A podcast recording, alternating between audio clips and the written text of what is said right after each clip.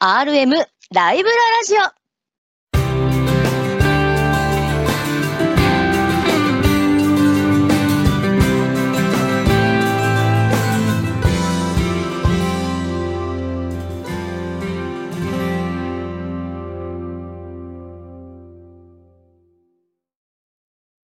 猫パブリッシングの鉄道書籍 RM ライブラリーの編集担当さんが様々な旬の鉄道の話題をお届けいたします。私、パーソナリティを務めます町田彩香と申します。そして語りますのはこちらのお二人です。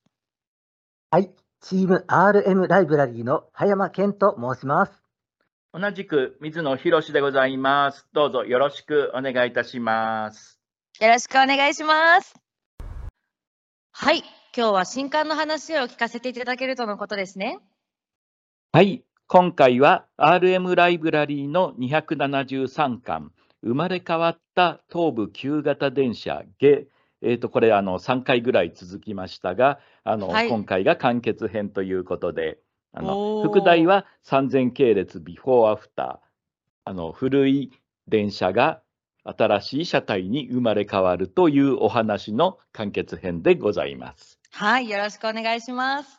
はい。で、この本の紹介はですね、あの、上の時と現、あの、中の時とさせていただいたんですけれども、あの、本の流れって言いますかね、趣旨的には、あの、こういう古い電車が昔できて、あの、車体を昭和40年代ぐらいに乗せ替えて、こういう見かけ上新しい電車に生まれ変わりましたよという、あの、3回やってますけれども、3回分同じような趣旨なんですね。はい。えですので、ちょっと掲載されている車種が少しずつ変わってきてるというのはあるんですけれども、やっぱりビジュアル的には古い電車が新しくなったというその一点はもうずっと変わらないわけで、なかなかあのビジュアルでないと、あの話だけだとちょっとあのあんまり聞いてても変わり映えしないのかなという気がしましてですね。えはいただですね、あの今回ですね、あのー273巻では、東部3050系、3070系っていう、あのまあ、ちょっとそういう区分の電車を取り上げているんですけれども、あのはい。これ、どちらかというとですね、3070系っていうのはちょっと新しめの電車、しかも、うん。あの普通のあの昔ながらの通勤電車というよりは、ちょっとこう高速鉄道的な、ええやっぱりあの東武鉄道って距離が長いじゃないですか。そうですね。ええですので、普通の私鉄では持ってないような、あのちょっと長距離に行くための電車、あの専用の電車ですとか、そういうのを割と持っていた会社であったとはい。いうことで、そういうあの戦後まで使われていた高速用の列車が姿を変えたのが3050系ですとか3070系ですとか、あのそういうグループに当たるんですね。はい。えですので、ちょっとこれをあの本パラパラ読んでいきますと、はい昔の高速電車として使った車両っていうのが、あの今回の場合よく出てくるんですね。なるほど。はい、で特にあの38ページ以降、はい。えあのこの辺りに出てくる電車っていうのはドアが2つですよね。そうですね。ええでちょっとあの車内の写真が見えているものなんか見ますと、はい。普通のあのロングシートと言われる長椅子じゃなくって、はい。ちょっとこうあの2人掛けで前向いてるような、あのうんまあ、ちょっとなんとなくかっこいいあの、いかにも旅に出たくなるなみたいな、はい。そんな座席ですとか、あのちょっとごあの今までのものよりは豪華なものなのかなというような、ちょっとそういう車体になってるんですね。そうですね。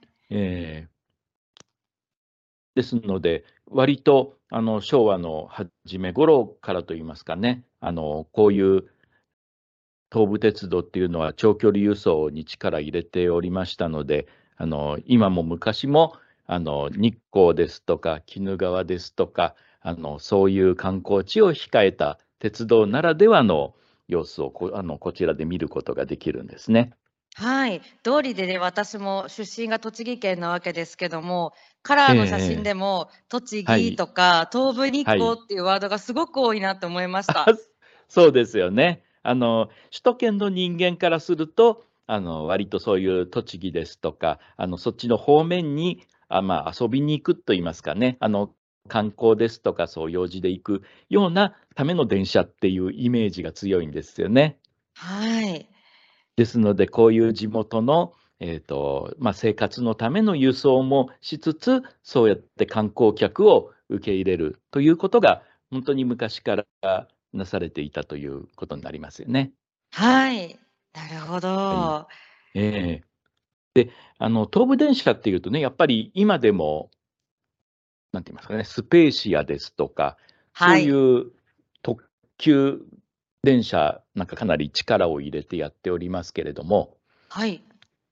あのこういう、まあ、長距離電車の歴史といいますかね、あの最初はこのような古い電車、まあ、古くて2扉の電車が観光輸送みたいなのをやってたんですけれども、はい。えあの昭和の26年、1951年頃になりますと、5700系って言って、あのまあ、これかなりあのファンの間では有名な電車なんですけれども、1両に1つしか扉がなくて、あとはえ？座席がずらっと並んだような、へえ。えなかなかあの当時にしてはモダンな車両が生まれたんですよね。そうなんですか。えーで、これが意外と長いこと使われてまして、はいまで使われてたかな、あれ平成にもうほとんど届くぐらいまで使ってたんですかね。あの結構あの古い、まあ、古いファンといいますかねあの、最近まで残ってた旧型車両ということで、当時は人気のあった車両なんですね。へえ、そうですか。いやー、かっこいいでしょうね。そうなんですよね。で、それが、あの、後に、あの、1700系っていう、ちょっとこちらは、あの、より洗練された電車、あの、車体も、いかにも古めかしいものから、ちょっと近代的なものになった、そんなはい電車ができまして、で、その後ですね、1960年になってくると、あの、まあ、これ今からでも有名なんですけど、デラックスロマンスカー、DRC って呼ばれるんですけれども、DRC。流線形のちょっとかっこいい特急電車、うーん。こちらがあの生まれて、これはかなり、まあ、当時からも有名、まあ、有名と言いますかね、え知られた電車でしたよね。はい。確か、国鉄との日光のね、競合に決定打を打ったのが DRC って言われてますよね。へえ、そうなんですねか。あのそうなんです当時から首都圏から日光へ行くお客さんをどうやって運ぶかという点で、東武鉄道との当時の国鉄は結構ライバル関係にあったんですね。ライバル関係ですか。ええですので、国鉄にも日光線っていう路線があるんですよね。はい。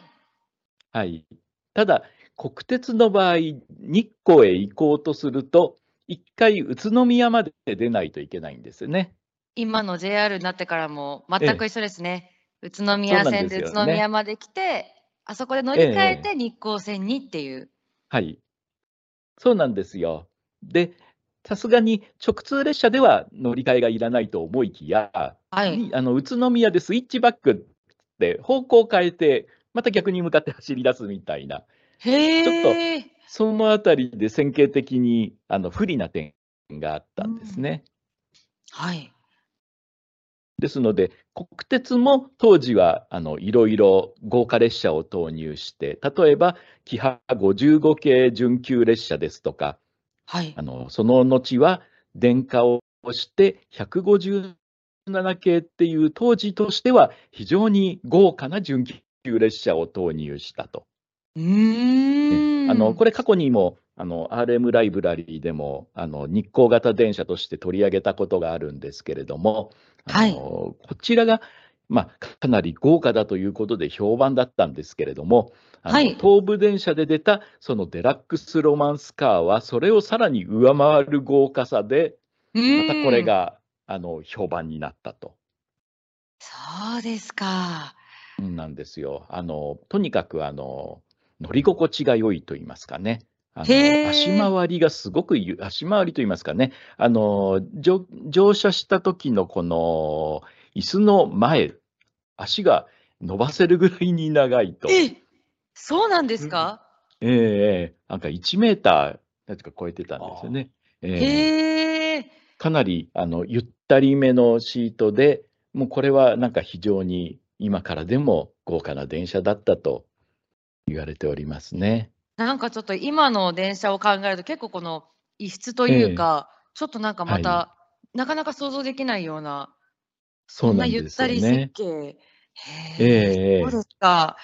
でもうこちらが評判になって、まあ、車両がいいことと、やっぱりあの方向転換なしにもう直行できるっていう利点が買われて、はい。日光へは東武電車でっていうのがもうほとんど決定的になってきてしまったと。うーん。でもで今もじゃないですか、うんはい、今もやっぱり日光に行くってなったら、東部で行はいくって方がもう多いですよね。そうなんですよ。で、結構ですね、あのーもうそれが定着して、で、なおかつその後、あの、温泉旅行が非常にブームになったじゃないですか。そうですね。鬼怒川温泉に行くにも、やっぱり東武と。うん。で、もうこうなっちゃったら東武特急一人勝ちじゃないかとはい、そうですいうね。ような形になってしまったんですよね。なるほど。あのーそうなったんで、国鉄はと、あのーその後 JR に引き継がれましたけれども、はいもうしばらくは、もうこれは太刀打ちできない状態だったと。うーん。そうですね。ちょっと圧倒ええ的ですね。そうなんですよ。ところがですね、ちょっと驚いたと言いますかね、皆さん驚いたと思います。その JR から東武線に乗り入れて、日あ、光や鬼怒川に行くと。知ってますよそうい。う、ええうんうんうんですよね。ええあの、まさかそんな時代が来るとはもうみんな思ってなかったんですね。ライバル関係にあった2社が、はい要ははい一緒にっていう形になるっはい。て捉えそうなんです方合ってますか？あ、そうなんですよ。あの、2社を乗り入れ、まあ、あの、今、割と流行りの言葉に相互乗り入れっていうのがありますけれども、はい東武の電車が、あの、JR に入って、JR の電車が東武にも入ると。うん。そのような関係が築けたと。あ、すあごい。れ？今までね、東武電車一人勝ちでよかったんじゃないのって思うんですけど、はい。東武電車にも一つ弱点があったんです。何ですか？それは、しあの、起点のターミナルが浅草駅だったんですね。ああ、ちょっとこの、たくさんのええ人が乗る駅からはちょっとだけずれるんですか、そうなんですよ。あの、東京の中心ってどちらかというと、あの、まあ、山手線の走ってるあたりからは、やや西側の方が、あの、人が住んでる、たくさん住んでたりして、あの、今となっては中心なのかなという感じはありますけれども、はい浅草というとちょっとね、昔ながらのターミナルで、昔は賑わっていたんですけれども、やっぱり、うん。あの新宿ですとか、多摩の方ですとか、その辺りに住んでる人は、浅草に出ていくっていうのが、まあ、一仕事なんですよね、その段階で。そうですね。ええ。そこで結局、日光、鬼怒川に強い東部と、新宿ですとか、ターミナル駅に強い JR が手を結んで、まあ、お互いのいいとこ取りということですよね。最強になりましたね。そうなんですよ。ですので、新宿から日光に行けたり、新宿から鬼怒川温泉に行けたりと、もうそういう時代が、あのまさかやってくるとは 思わなかったと。えーで、しかも、あのその東東武特急ですね、あの結局 DRC の後、スペーシアという、あの今でも走ってる流線形の特急電車ですよね。はいこ。ちらの時代に変わっていたんですけれども、この電車が新宿に入ってくるということ自。体がもう非常に驚きだったんですよね。そうです最初はびっねく。りしましたよね。そうなんですよ。うんあの不意に品川駅とか新宿駅とかであの止まってるのを見ると、あれなんだっていう、なんで東武の電車がいるんだという感じでしたよね。はい。やっぱりでこう形とかもね、違うえし。うんうん。そうなんですよ。で、あのスペーシアって電車は、あのやっぱりあの先代のデラックスロマンスカーの血を受け継いでといいますかね、あのはいやっぱり非常に豪華な、あの普通のとあの JR の特急よりはさらに豪華な車内設備ですので、なかなか好評を得て、えー今でも割とあのファンの方には、あこれはいい電車だっていうことで、人気のある車両なんですけれどもね。ただ、はい。そのスペーシアももうそろそろあれなんですよね。あのまあ、い引退というのは、あれ、あの引退してますか、実際。あもうあれですよね。あの、リバティという電車が、あの、後に出てきまして、で、そのはい電車は、あの、まあ、あの、デラックスな特急電車なんですけど、3両編成が組めるんですよね。はい。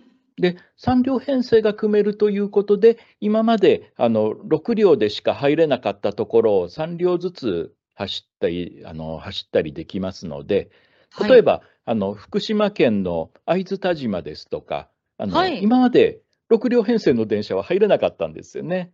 はあ、そうなんですか。ええですので、そんなところまであの特急で入れるようになって、随分便利になってきたんですね。そうですか。じゃあなんかもう今までこうできなかったことがどんどんできるようになったりっていう。そうなんですよね。ええはまあのそういう便利な電車が出てきたおかげで、特急車がずいぶん増えてきて、うしまったので、あのはい今、スペーシアという電車が少しずつなくなりつつありまして、ただ、あれですね、今度、新しいスペーシア X ですね。あ、ですね。噂には聞いてます。え山さん、あれは見に行かれたんでしたっけ？いやいや、あのね、えーうちの松沼鉄道部の編集長が、えーとはい南栗橋の車庫で、構内で試運転をしてるのを目撃したそうですよ。ええすごいですね。ですね。あの、もう従来の電車とはもう全く違った、かなり洗練された白い車体ですよね。白いですよね。ねうんで、白い車体に、あの、外の、まあ、なんて言いますかね、窓がパッと見 X の字みたいに見える。はいはいはいはい。ええあれが、あの、まあ、スペーシア X っていう呼ばれるゆえんだとは思うんですけれども、あの、うんなかなか今までにないスタイルをしていて、パッと見にはかなり印象的な電車ですよね。ねかっこいいですね。ええですので、本当に、あのーかなり先端を走る東武電車になりましたけれども、あのーはい。ねあのーこの本の話に戻りますと、この本にはその、まあ、ス今となってはスペーシアができるような東武鉄道でも、まあ、昔はこういうあの電車が、こういう電車の歴史があったんだなっていうことを、あのーお手に取って知っていただければなとね。そうですよね、はいスペーシアのご先祖様はこんなだったんだっていうだけでも面白く見れるんじゃないですか？そうですね。そうですね。ですので、あの東部の沿線の人も沿線じゃない人も、興味ある人もない人も、とりあえず手に取ってあの見ていただければと思いますので、えあの RM ライブラリー273巻、生まれ変わった東部旧型電車芸をあのご覧いただければと思います。どうぞよろしくお願いします。はい。それでは今回のお話はここまで。次回の RM ライブララジオもお楽しみに